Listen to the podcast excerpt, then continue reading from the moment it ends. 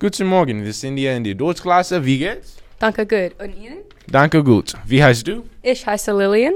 Wie, wie alt bist du? Ich bin 17 Jahre alt. So, as a STEM project, we're doing a podcast series about the changes in Germany. Most people would say nothing has changed in Germany, but let's find out what our research shows. What's your topic? Today we'll be talking about the changes in German holidays and how they are celebrated today. What is the most common holiday today?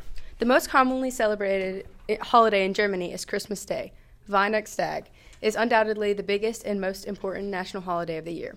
In Germany, Christmas Day is marked by both religious and non secular households. Can we hear a song?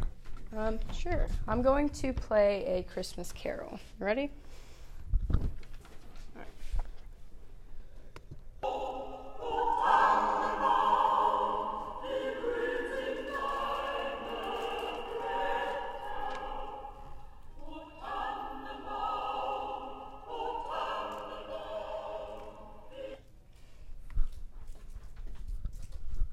That was really good. How is Christmas, Christmas celebrated?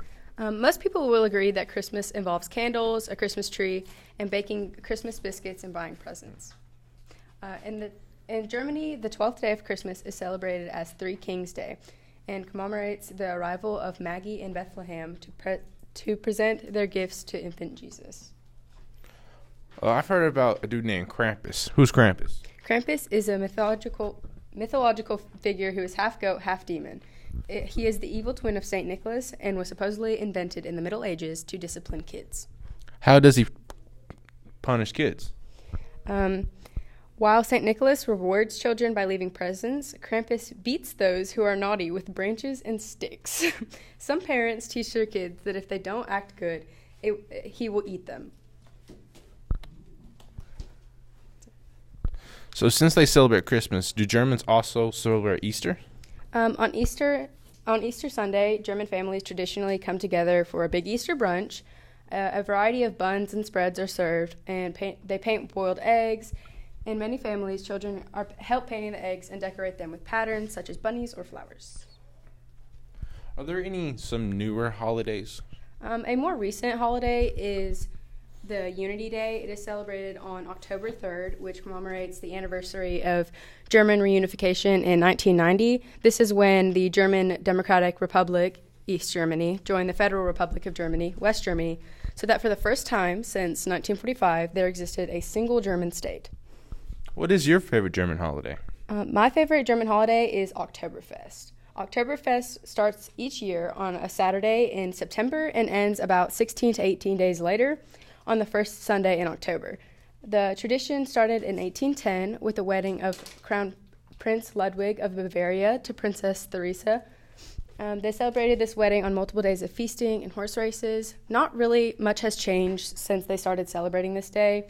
Um, it's now celebrated by just eating snacks. There's cheese tasting, European hi- history trivia, and plenty of dancing, including polka dancing. Do they have Mother's Day? Um, yes, Mother's Day is celebrated on May 8th. It falls on the second Sunday in May. Mother's Day is uh, marked by giving flowers and cards, just like we celebrate it. Is there any other holidays we can talk about? Um, there's two very important ones. Not everybody celebrates this, but Whit Monday, sometimes referred to as Pentecost Pentecost Sunday, falls on the seventh Monday after Easter, and it means a day off work for German employees. For Catholics, it's a holiday of, of observance. So in the south and west of the country, many people go to church. And what is this other holiday? Um, it's Corpus Christi is another mo- movable feast which takes place 60 days after Easter.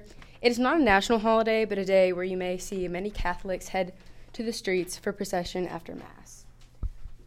Okay, that's all I have for today. Um, I appreciate the opportunity to be here. Uh, ja, vielen Dank für das Interview. Das war interesting. Das bitte. Tschüss. Tschüss.